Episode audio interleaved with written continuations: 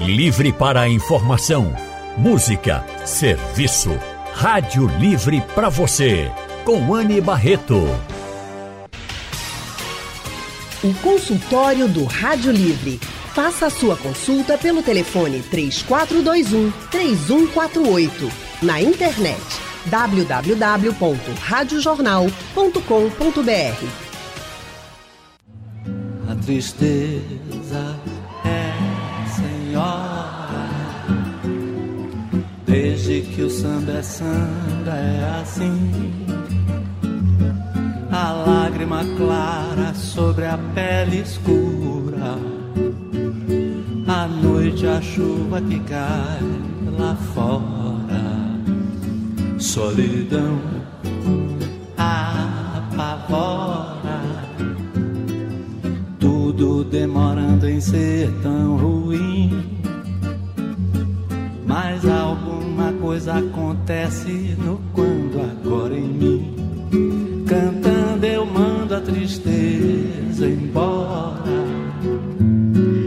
É bem assim, né, gente? Cantando a gente manda a tristeza embora.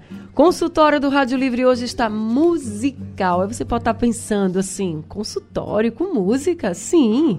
A música é muito importante na nossa vida. Talvez você nem tenha se dado conta disso.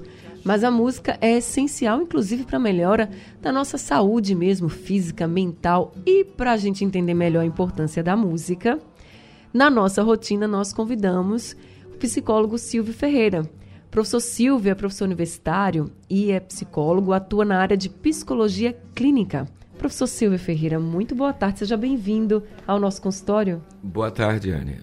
Satisfação voltar a participar outra vez do consultório. Estava com saudade Desta mesmo. vez com você, é, exato. E se você me permite, eu quero dizer que. É, Sempre. Celebrando os cinco anos, celebrando como mem memória, né? Uhum. Da, do falecimento de Graça Araújo, da saudade que me bateu. Cheguei um pouco antes e fiquei ouvindo a homenagem que vocês prestaram à Graça. E eu me junto a vocês nessa homenagem. Participei inúmeras vezes do programa dela e sempre ela me recebia, como recebia todos, com muito carinho. No primeiro programa, depois do falecimento e sepultamento dela, eu tive a satisfação de participar e considerei aquilo um privilégio. Ela já havia sido, já, já havia falecido. A rádio mais adiante fez um primeiro programa e eu e uma colega psicóloga vimos e participamos. Então fica esse registro, não é, da lembrança, da dor e da alegria ao mesmo tempo. Eu digo que a saudade de Graça é muito grande. É Só não é maior do que o carinho e a admiração que a gente é, tem por ela, ela, né? Ela fez escola, né? Fez escola, deixou um legado, um legado não só para o jornalismo, mas um legado para a sociedade como um todo. Como se pode conduzir um programa de comunicação com absoluto respeito e sentido ético. É verdade. Então, é, na ocasião em que ela faleceu, eu tive essas duas participações, uma posteriormente ao falecimento dela e um antes, uh, quando ela ainda estava no Hospital Esperança. Eu tive a oportunidade de um, uma super manhã entrar e fazer um comentário sobre é, a relação dela com os ouvintes e por que ela era tão admirada e querida.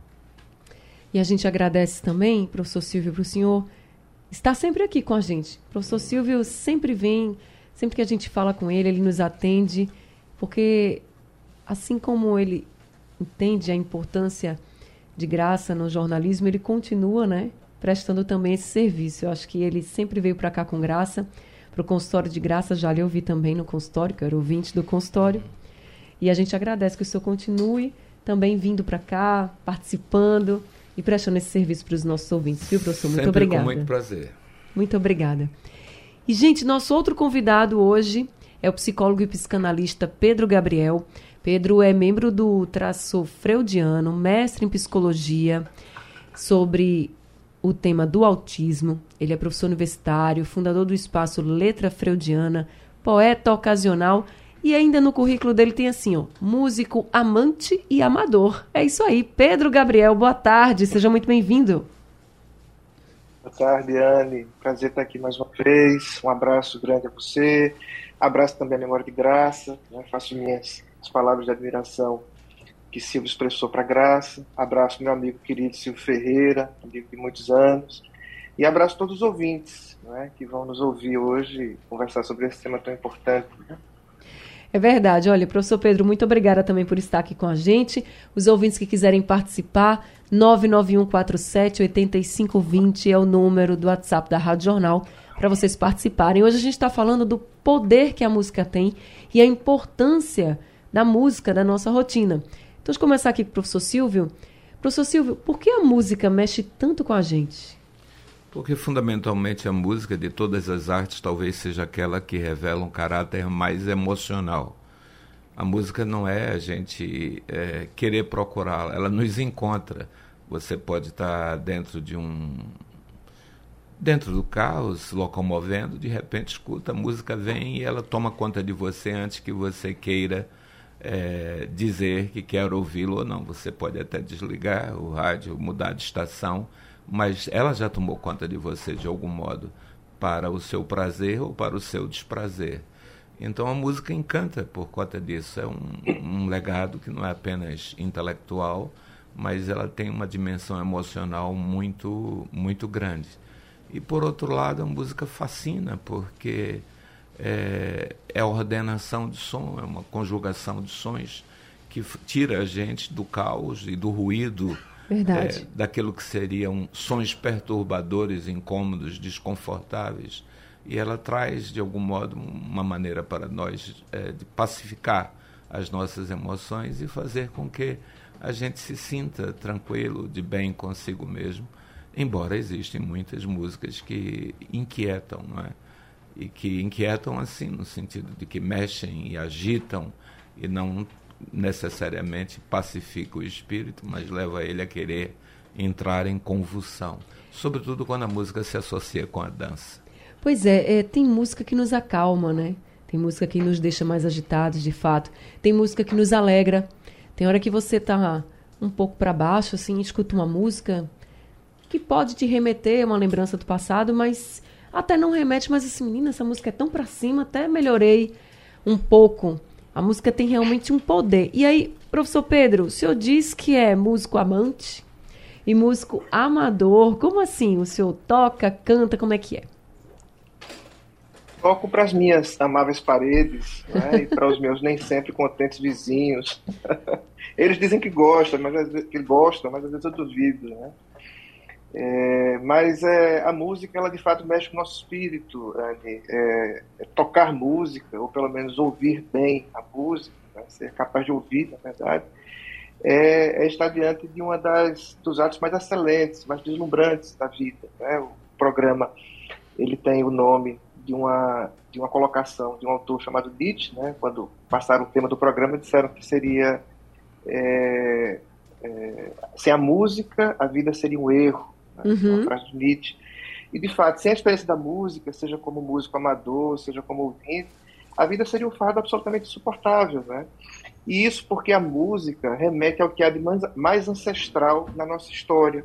Não é? A gente pensa que, às vezes a gente pensa que o que há de mais, mais primitivo na nossa experiência é a experiência do corpo, né? da, da percepção, do estar aqui, mas não é. A criança ela só tem o corpo, ela só sente com o seu corpo depois de alguns meses, quando os seus neurônios eles recebem uma capinha de gordura chamada bainha de mielina. Então a criança ela precisa de alguns meses para que ela seja corpo. Para que ela enxergue o mundo, ela precisa de algumas semanas. Só, de algumas, só depois de algumas semanas a criança é capaz de enxergar. Às vezes os pais visitando os filhos recém-nascidos pensam que a criança os reconheceu visualmente, mas que os pais não nos escutem, né? A criança na verdade está ouvindo uma voz que associam a voz do seu pai. Então, antes da criança ser corpo, antes da criança ser olho, antes mesmo dela ser uma boca faminta à procura do seio do animal que lhe trouxe a vida, ela é um ouvido e ela é uma emissora de canto. O primeiro dom né, que uma criança, ela, o ser humano oferece ao mundo é a música, é o canto, é o choro. A gente sabe que uma criança sobreviveu ao parto quando ela grita, quando ela chora. Ou seja, seu primeiro dom é oferecer o canto assombrado do seu sofrimento Então a gente começa como música, a gente começa como som, a gente experiencia o mundo recebendo como uma massa sonora distinta e depois as outras formas de experienciar o mundo vão, vão se somando umas às outras. Mas fundamentalmente, desde o início de tudo, somos ouvintes e o mundo nos chega como música. Ai, eu agora fiquei refletindo sobre isso e é exatamente assim. A música está presente em tudo. Tudo, desde o choro, né? O sonzinho ali do choro da uhum. criança. Em toda a nossa, sim, nossa rotina sim, a gente sim. tem música. Enfim, a música ela realmente faz parte de nós, nos marca, uhum. nos emociona, como disse o professor Silvio, nos alegra, deixa o nosso espírito mais elevado, eu até diria isso. E parem para pensar, uhum. nossos ouvintes, a música está presente da religião à sala de aula. E como ela faz diferença, né? A gente vai falar sobre isso já, já vou precisar fazer um rápido intervalo aqui no consultório, mas também deixando aqui para vocês o espaço para vocês falarem. Vocês gostam de música? Vocês ouvem música? Em que momentos? Tem gente que escuta música o dia inteiro, tem gente que tem momentos que já específicos para ouvir música quando dorme, por exemplo, né, quando está dirigindo. Enfim, tem gente que escuta música quando está estudando para se concentrar. Eu já fiz isso e dá certo. Ah, repare não, mas enquanto engoma a calça eu vou lhe contar. Uma história bem curtinha, fácil de cantar. Porque cantar? Parece com não morrer. É igual a não se esquecer Que a vida é que tem razão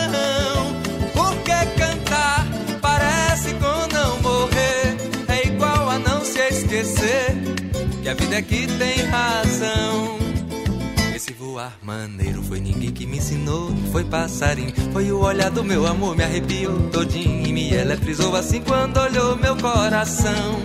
Esse voar maneiro foi ninguém que me ensinou, foi passarinho, foi o olhar do meu amor, me arrepiou. Consultório do Rádio Livre hoje está assim, viu? Falando sobre a importância que a música tem na nossa vida. Nós estamos conversando com os psicólogos Silvio Ferreira e Pedro Gabriel e também com vocês que estão nos ouvindo. Quem quiser participar, 99147 8520.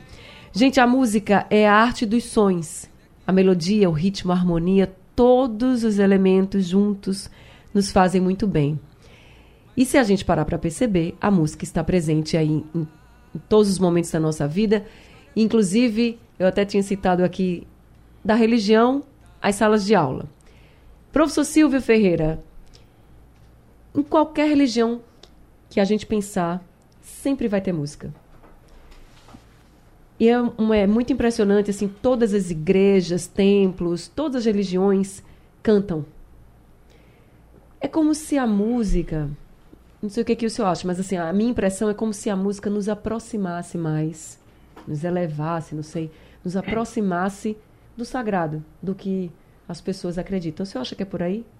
Acho sim, a música tem uma dimensão de louvor, né? Em geral, as músicas religiosas, elas se sustentam em cima do, do louvor. E esse louvor é o louvor em relação àquele que nós consideramos o Altíssimo. É, em todas as religiões vamos encontrar expressão musical, formas de expressão musical. Eu, certa ocasião, visitando um museu nos Estados Unidos, na capital, em Washington, e esse museu era sobre música uh, afro-americana, africana-americana, é, do início do século passado. Mal eu coloquei os pés no museu, as músicas eram músicas religiosas, mas religiosas no sentido de gospel, músicas evangélicas uhum. do início do século passado, cantada pelos negros americanos.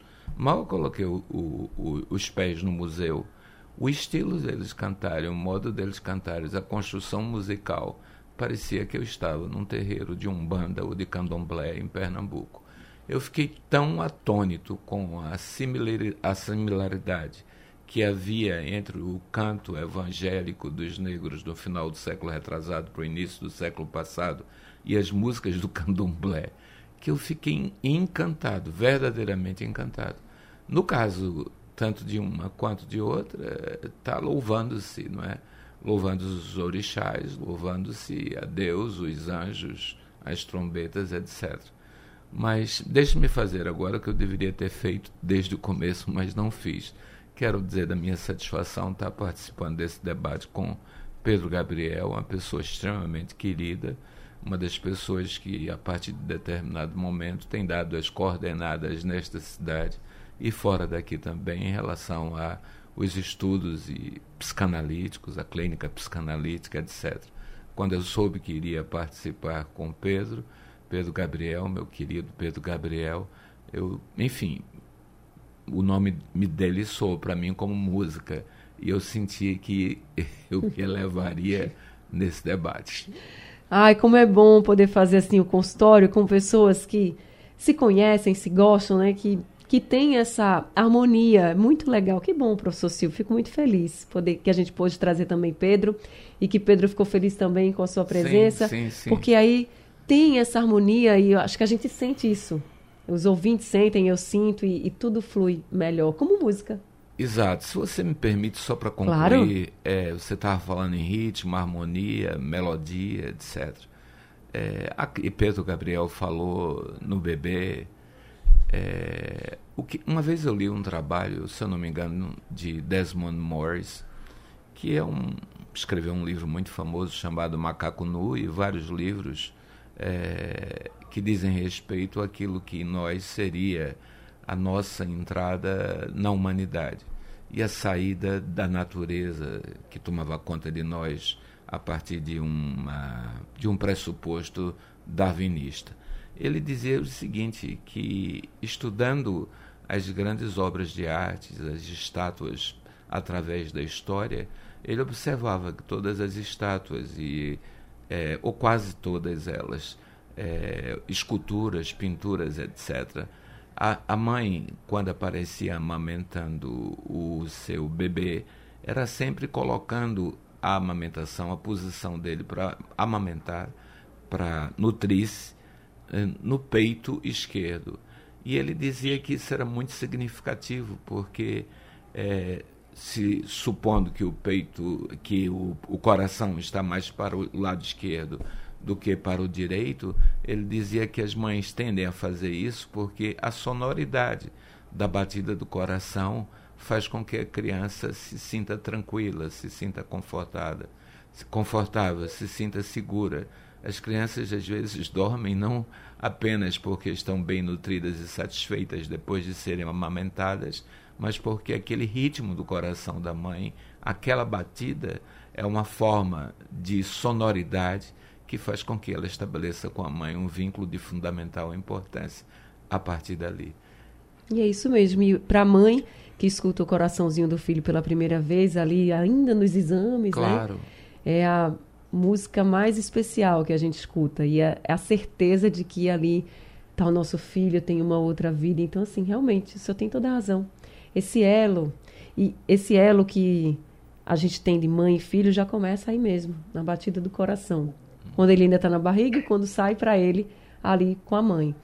E falando nesse elo entre pessoas, professor Pedro, a música aproxima as pessoas ou pode aproximar as pessoas? É, antes de responder, se você me permitir agradecer o elogio aqui a claro. Silvia, né? tem como ouvir uma coisa dessa sem agradecer, né? e dizer também publicamente que ele, ele é um, um dos responsáveis pelo que sou, né? Assim, a convivência com ele é, nesses, nessas décadas já, né, tem sido realmente muito gratificante para o meu espírito, para o meu intelecto. E, e também complementar nessa informação tão preciosa que ele trouxe é, com outra informação, não é? O, os estudos do Desmond Morris eles foram retomados por um psiquiatra é, canadense chamado Murray Chaffer e ele deu uma aplicabilidade prática a essa hipótese e é tão interessante, né? Ele parte é, de quadros medievais, onde as mães invariavelmente seguram, né, os seus filhos com o braço esquerdo, e aí ele passou a, supor que ali tinha não um, um, espelho do que seria a realidade, que a realidade ela comporta variações, os quadros eram invariáveis, mas se não uma espécie de, de sugestão, de cuidado protocolo, é? de, de, que as crianças fossem amamentadas com, com o braço esquerdo. Ele supôs, então, que o, as batidas do coração da mãe tinham né, a razão de ser para determinar aquele comportamento, e ele fez um experimento lá no Canadá, colocando em maternidades de, de bebês que estavam em cuidados prematuros, né, em, naquelas UTIs neonatais, colocar um alto-falante com batidas de coração. E assim, e, assim o, o, índice de mortalidade ele baixou mais de 20% somente com esse gesto. As crianças elas pararam de chorar, elas se sentiam acalentadas. Ele publicou essa pesquisa num livro belíssimo chamado O Ouvido Pensante, que é, uma, é, é um, um, um, um extrato né, das pesquisas do, do Murray Schafer. Então, a, a, o som, ele de fato envolve. Né? O som, nesse exemplo desse experimento, ele devolve fantasmaticamente ou fantasisticamente a presença da mãe. Ele desenha uma mãe com o som. Não é? a, o enlace ali entre a criança e a mãe, ele é resgatado né, com esse som. Isso porque a música, ela está nas relações, como você diz, está nas religiões, como você bem colocou, está na educação, mas ela está no corpo. Nós temos um instrumento musical em nós, que é o nosso coração. Então esse coração, ele responde aos eventos externos. Quando a gente sobe uma escada, quando a gente se assusta, quando a gente relaxa, esse essa esse comboio de cordas, como, como definiu Fernando Pessoa, né, como ele chamou o coração, esse comboio de cordas chamado coração, ele pulsa, ele produz uma música diferente. Então ele influencia no mundo e ele é influenciado também pelo mundo. Né? Produz relações, estabelece vínculos, é, sobretudo vínculos com o passado, né? já que pela própria natureza ancestral da música, certos momentos da nossa vida eles ficam marcados né? a partir de músicas e às vezes um som, né? às vezes um, um, uma frase melódica ou às vezes um, um trecho de uma melodia de uma música nos remete a um passado já perdido e nos enlaça não somente com o outro, mas com uma espécie de criança que o tempo se encarregou de perder. É, minha gente, a música tem um poder grande. Eu até comentei aqui com o professor Silvio, vou dizer para vocês, eu falei das salas de aula, na minha escola, eu, eu e os meus amigos fomos alfabetizados pela professora cantando. Então, ela utilizou da música para que a gente aprendesse a ler e a gente aprendeu a ler mais facilmente. Então, para vocês terem uma ideia de como a música é importante de fato na nossa vida, né? A tristeza é senhora, desde que o samba é samba é assim. A lágrima clara sobre a pele escura, a noite a chuva que cai Consultório do Rádio Livre, hoje falando sobre a música e o poder que a música tem de transformar nossa vida. Nós estamos conversando com os psicólogos Silvio Ferreira e Pedro Gabriel, Pedro também psicanalista. Professor Silvio, a gente está encerrando aqui o consultório, mas com essa mensagem de que a música faz muito bem né, para as nossas emoções, para o nosso emocional como um todo, mas como consequência disso também para o nosso corpo, né? Quantos tratamentos de saúde a gente não, não acompanha que tem música, que médicos levam música para o hospital, outros profissionais de saúde? Realmente a música faz muito bem. Sim, faz. Eu até no próximo semestre, o semestre é, letivo da, da Universidade Federal de Pernambuco está se encerrando agora, está né, na reta final, e em outubro começaremos um outro semestre. Por conta da pandemia, as coisas estão é, tentando é, serem ainda organizadas. Então, veja, eu estou pensando em oferecer uma disciplina chamada Dor do Amor. E o meu viés de abordagem da disciplina será muito musical. Eu estava até comentando isso com os alunos. Pegar essa dor do amor, desde Reginaldo Rossi, a Conde do Brega, e chegar, enfim, aos românticos, passando pelos românticos, não há ninguém que tenha vivido um grande amor que não tenha, que não faça alguma forma, algum tipo de associação entre a experiência vivida amorosa e, uh, de algum modo, se houve alguma interrupção e o amor não pôde fruir, não pôde ir para diante, esse amor será vivido, né, vivido como uma experiência de dor. Então, é um, se isso acontecer, se a disciplina for oferecida como um tópico especial, ela terá esse caráter, discutir a dor do amor e a música será uma das portas de entrada para isso. Desde gêneros mais variados até um gênero que eu gosto muito, é, que são as, as chamadas work songs, as canções de trabalho. Uhum. É? No caso do Brasil, por exemplo, as canções do trabalho é, cantadas pelos negros feitos escravos, chamadas lundum. essa música é uma música muito, muito interessante, né? como forma de expressão de dor. Então, eu fico aguardando o senhor me dizer se essa disciplina vai realmente se vingar lá na universidade. O senhor me conta, porque eu tenho certeza que vai ter muita gente interessada em aprender mais né, dessa relação com a música, com o amor. A gente até entende o senhor falando assim, realmente a música está muito relacionada ao amor, né? Tanto aquela música que vai te fazer lembrar de momentos muito felizes, também como a música que vai lembrar assim a música da sofrência, né? Que a gente sabe que tem, que ajuda até mesmo a passar por esse momento assim de uma separação, enfim. Mas a música ela é fundamental e estudá-la com o senhor deve ser uma é, experiência não incrível. Não será um curso sobre música. Sim, mas vai, vai fazer essa relação, mas não vai? Sim, sim, sim, sim. Então. Com a música, com a literatura, enfim, com as artes em geral. É? Nessa coisa que sem Nietzsche dizia que sem, a, sem música a vida não fazia sentido, sem o amor a vida seria um vazio. É verdade. Então, partindo desse, desse pressuposto, a gente vai tentar juntar várias artes para entender esse amor na dimensão de dor. Professor Silvio, muito obrigada por esse Eu consultório. Eu que agradeço. Viu? Muito obrigada. Muito, muito especial obrigado. o seu aqui hoje com a gente. Muito obrigada. Professor Pedro, a gente está encerrando e aí não importa o gênero que a pessoa gosta, né? Se a música faz bem, ouça. Seria essa a mensagem? A gente não está lhe ouvindo, professor. É, acione o microfone Perdão, agora, agora. Acho que agora retornou. Então, se a música faz bem, sim, ouça. Né? É importante que a gente esteja todo inteiro ali presente, né? naquele ato de escutar música, porque a gente ouve música não somente com os ouvidos, né? mas também com o corpo. As vibrações, elas tocam o nosso corpo. E é, eu me lembrei agora, enquanto a gente conversava, né, de, uma, de uma das definições de música que era oferecida pelo Pitágoras. Ele dizia que a, a música ela é a arte de equilibrar os opostos.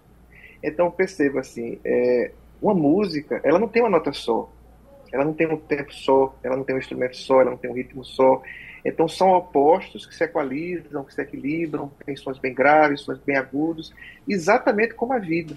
Então escutar música é importante, mas viver pensando na vida como uma espécie de obra de arte a ser construída, viver musicalmente também é importante, porque a gente tem também nossas, os nossos variados tempos, as nossas variadas estações, as tristezas, as alegrias, então é sempre pensar que a nota final ainda não foi escrita e que nos momentos mais graves, mais baixos da vida, haverão de se suceder outros movimentos mais alegres, mais prestos, mais rápidos, até que se chegue o, derradeiro silêncio, né, que é inevitável, mas a, a música certamente ajuda a atrasar, a adiar, a empurrar para mais longe o silêncio da morte. É isso, professor Pedro, muito obrigada por esse consultório, viu? Um abraço grande para o senhor. Obrigado também. Professor Silvio também, sejam sempre muito bem-vindos. Consultório do Rádio Livre chegando ao fim, o Rádio Livre de hoje também. A produção foi de Gabriela Bento, trabalhos técnicos de Edilson Lima, Sandro Garrido e meu amigo Guguinho Emílio Bezerra, que está aqui com a gente. No apoio, Valmelo, a coordenação de jornalismo é de Vitor Tavares e a direção é de Mônica Carvalho. Sugestão ou comentário sobre o programa que você acaba de ouvir, envie para o nosso WhatsApp 99147 8520.